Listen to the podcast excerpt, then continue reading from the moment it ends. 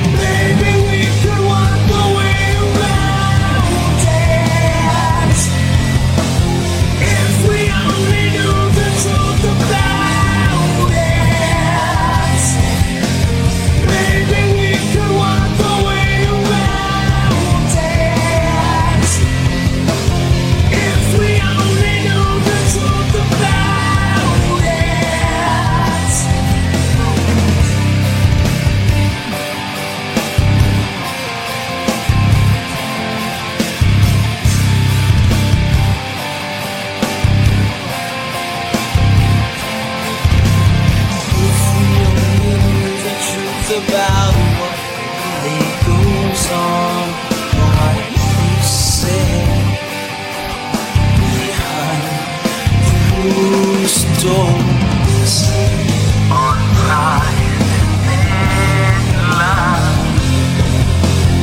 If we only knew the truth about what really goes on, what you say behind closed